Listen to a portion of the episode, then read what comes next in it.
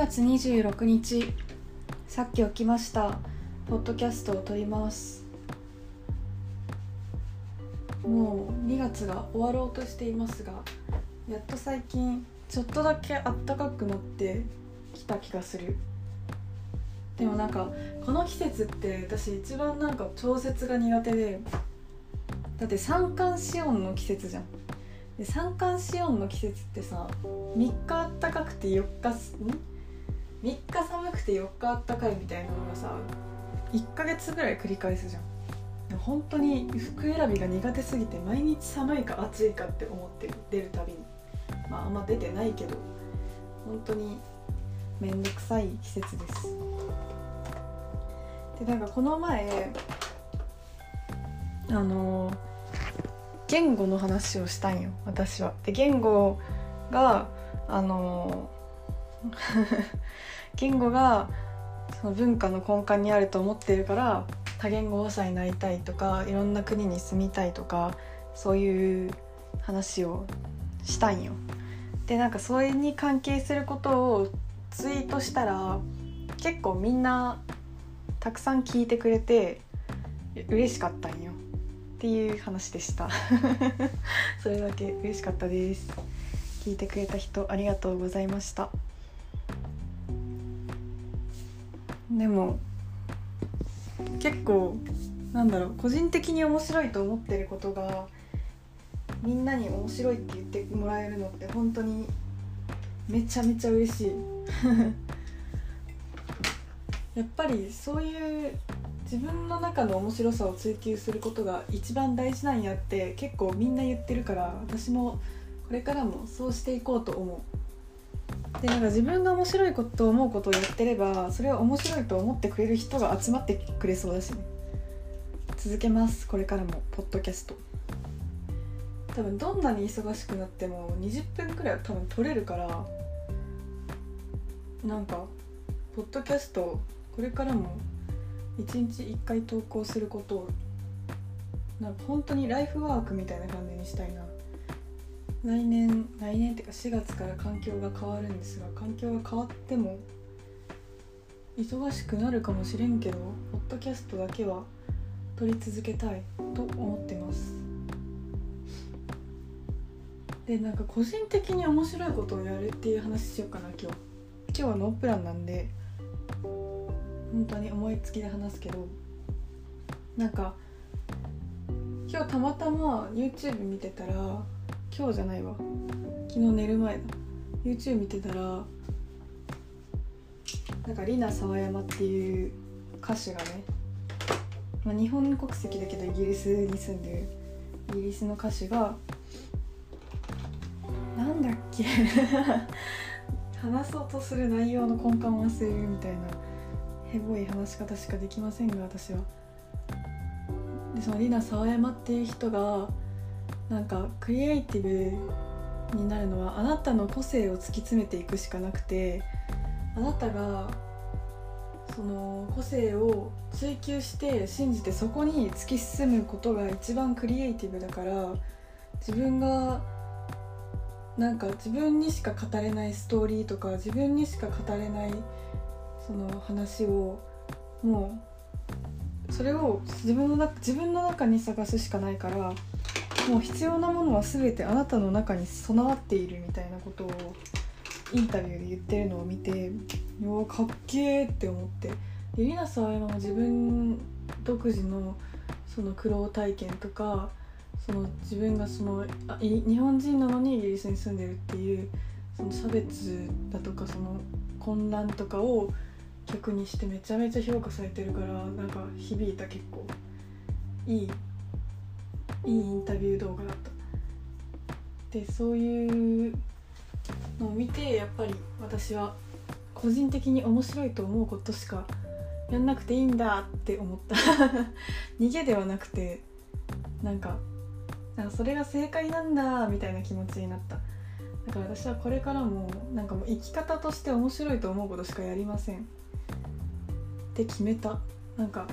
それはさこう現実はあるよ。お金とかさあの肉体が1個しかないとか体調とかなんだいろいろあるけどでもなんか根幹に面白いことを追求することを置いた生き方をこれからも絶対にしようと思っています。っていう話。いや成長したわ私も。知らんけど。でもなんか本当に自分個人的に面白いことをやっているアーティストって多くてそれこそ私が大尊敬するクザビエ・ドランも個人的に面白いと思う映画を撮りつ監督なんだけどグザビエ・ドランって。個人的に面白いと思う映画を撮り続けていたらカンヌでグランプリを取ったりすごい映画界の地位が高まってこうアンファンテリブルっていうねあの恐ろしいアンファンテリブルって若いのに恐ろしい子みたいなあだ名がつけられるぐらい本当にあの巨匠になられた若手の映画監督なんだけどその人のインタビューで個人的に面白いことをずっとやってるって言ってるし多分まあ知らんけど他のアーティストとかもみんなそうなんやないかなって思ってる。だって個人的にな面白さを追求しなかったら何の面白さをまあ大衆の面白さを追求して狙って売れる人もいるかもしれないけどさそれをまあ楽しいと思ってないとさ続けられないでしょ。って思ってるからまあ私はアーティストになるかならんか知らんけどね。なりたいなってなんか自己表現をしたいなとは思ってるけどでもまあやりたいことやるのが一番いいしだったら自分が個人的に面白いと思えることをただただやり続ける人間になりたい。私はまだそのなんだろうメディアを探しているというか媒体を探しているというか私がどうやって自己表現をするかっていうのに悩んでいる時期で21歳にしてはちょっと遅いのかなとか思うけどまあ別にいいです。若いから。もっと早くから動いてる人とかいっぱいいるしさ私はなんかこうアンファンテリブルにはなれないかもしれないけどでもいいんです。私はなんかねゴッホとかさ死ぬまで売れなかったけどさなんかでもそう思うと死ぬまでに納得できる結果が出せればもういいやみたいなね気持ちになりました。っていう個人的に面白いことをやるっていう話です。今日ね本当にノープランすぎてなんか頭が空っぽ今。でなんか私さ結構精神的に暗い時の方がなんかクリエイティブな感情になる。感情っていうかなんかいい言葉を発したりとかでなんかそれ自覚あるんだけど一回占いで同じこと言われてなんか私精神的に自分のことそう打つなんて思うぐらいこう1ヶ月単位とか2週間単位1週間単位ぐらいでこうアップダウンがあるんよね。でなんか最近マジで打つみたいな日もあればもう最近もうなんかもう誰よりも陽キャですみたいななんか元気みたいな時もあるしなんかもう二重人格なんじゃないかっていうぐらい本当にあの安定しないんですよ性性格じゃない精神がね安定しなくてなんかそれが嫌じゃん普通に。てかまあかなんか過剰にアップするのも嫌だし過剰にダウンするのも嫌じゃん。で占いに行った時に聞いたんよその占い師さんにあのそのアップダウンがさ激しい性格でそれが嫌なんですけどこれってなんか大人になったりとか成熟して落ち着いた性格になれば治る日が来るんですかねみたいな。聞いたら一生治らんって言われた。一生治らんよみたいな。あんたはもうずっとそのままですみたいな。そういう性格なんでもう死ぬまでそれですみたいなことを言われました。でなんかでもそのあなたはそのアップダウンのダウンでこう下に落ちてて性格が暗い時が一番あなたはクリエイティブですって。であなたはそのクリエイティブとかあのー、なんだろう。職人っぽい自分でこう何かの真実を突き詰めていく仕事が向いてるよって言われてでなんかそのジャーナリストとかアーティストとか職人とかに向いてるし将来そうなってると思うよみたいなことを言われて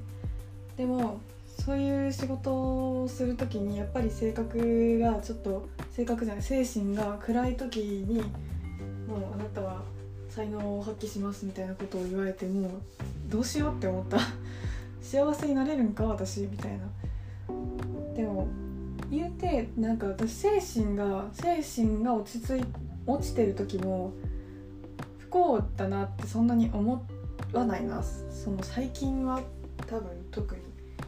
なんか最近もうなんだろう。その大学卒業するっていう一つの節目でさまあ親からの距離がさだんだん離れていくわけよ。で私はこう就職しないのでまあ金銭的に親から離れることはまだしないんだけどでもなんかこう親との距離が離れるような気がしていて待って話し始なんか話し始めた時のあの終着点を今忘れた。なんだっけ？でも親とその精神的に離れたような気がしていてそう。でなんか今までは家族とか自分の世界がさ狭かったからさ特に高校生の時とか。でなんか家族とか勉強とかなんだ友達学校の友達ぐらいしかなんかこう自分の感情を大きく揺さぶるものが、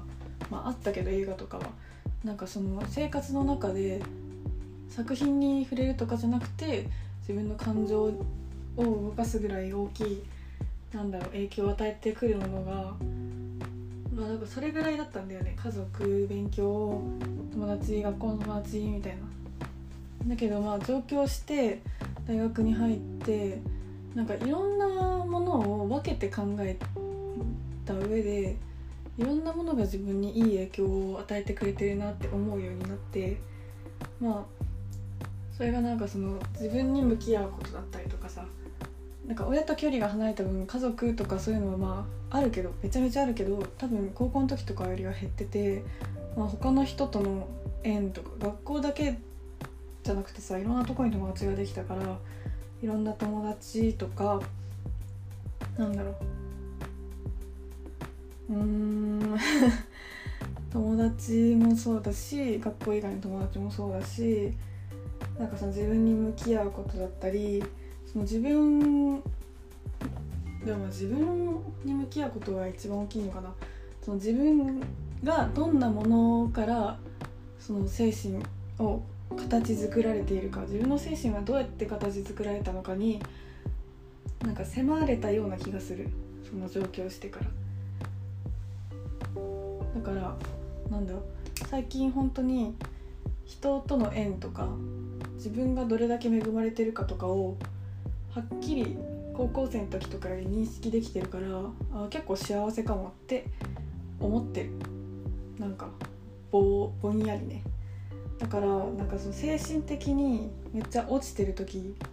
でも自分が幸せなのはなんか知ってるっていうか分かってるからなんかうんなんかよくテンションが下がる人として大人になれたかもしれないっていう話でした。あー寝起きでするには難しい話ですね。っていう感じです。で今日は映画紹介のモチベがあまりないので映画っていうか映像の韓国ドラマの話をします。で私今もう終わりかけだけどなんだっけ「まぶしくて」っていう韓国ドラマを友達に紹介されて見ててなんかまあまあまあ面白い。しずっとずっと見てる感じ。でなんか本当は12話完結で一晩で見ようって思ったけど意外と寝ちゃったりしてまだ見れてなくて多分今日は終わるかな。今日は明日で見終わる。もうね何話だったっけ？もう8話ぐらいまでいったから終わると思う。でその前に見た「ランオン」っていうなんだっけ？それでも僕たちは走り続けるみたいな日本語のあの日本語の放題がついてたんだけどそれでも僕らは走り続けるがめっちゃ良かった。めっちゃ良かった。なんかえそれこそ映画主人公が映画の翻訳家なの？あの字幕つける人なの？だからちょっと時々さ映画ネタがあって嬉しい私は。なんか面白い。でなんか多分その大御所女優とか出てくるんだけどあ多分チェジユとかのイメージなんだろうなとか思いながら見てる。すごいなんだろう。小ネタがね分かる人には分かる小ネタみたいなのがいっぱいある。なんかシャワールームのあのドアシャワールームに入るドアのにポスターが貼ってあってそのポスターが最古だったりとかなんかそういうじわり系のネタがねいっぱいあって私は結構それを楽しみながら見れました。しかも本当にストーリーもねもうあのよくある韓国ドラマでベタでいやよくあるのかなまあよくある感じかな。そのどっちかがお嬢様でどっちかがあの貧しくてみたいな感じのよくある感じで面白かった。私は結構好きだったかもしれない。で普通になんか設定がねあの2人とも30代だったらしくて。でなんか普通に俳優さん女優さんもめちゃめちゃ見た目若いけど20代前半ぐらい見えるんだけど実際30歳ぐらいだったらしくてなんかストーリーもね初々しすぎず良かった。だから結構おすすめ。今一番良かったかも最近見た韓国ドラマで。韓国ドラマってさ長いんよ。1話が1時間20分ぐらいあるやつもあってだいたい1時間前後で大体20話完結とかね。いや長いんよ。だからまあ韓国ドラマを普段から見る人ばっかりあの韓国ドラマを見るんやろうけどでも韓国ドラマ好きの人におすすめします。それでも僕らは走り続ける。ランオン。めっちゃ面白かった。友達に紹介なんか韓国ドラママスターみたいな友達がいて紹介してくれたんやけどやっぱ当たりです。なんかその子に紹介されたら見たくなっちゃう。当たるから。その今の「眩しくて」みたいなやつもその子に紹介されて今見てる。なんかね結構話がね暗くてなんかその眩しくては。なんか重いんだよねちょっと内容が。でもまあなんか先が気になって見ちゃう。それってそのナムジショっていう私結構好きな俳優さんが出てるのもあるし続きが気になっちゃうから見てるって感じですね。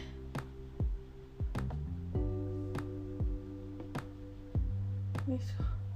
ょ。もう18分だ。でももう最近あんまりまともに映画を紹介してないな。でもまあそういう時もある。なんかちょうどいい距離感で映画と接したいので私はそういう時期も作っていこうと思う。でなんかめちゃめちゃ紹介したい映画が浮上してきた時にね思い出したりとかみんな見返したりした時とかにあの紹介しようかな。ちょっと今ね飽き飽きではない。紹介し尽くしてはないんだけど紹介したい映画を出し尽くした感じ。なんか見た映画とか本当に毎日見てるから見てるんだけどもう言い訳になるからやめとこう。でもまあそういう感じです。ちょっと今紹介する感じじゃないかなみたいな。なんか朝寝起きだからさ寝起きでさなんだろう。告白とかさなんか嫌じゃん。一日のスタートでさなんだろう。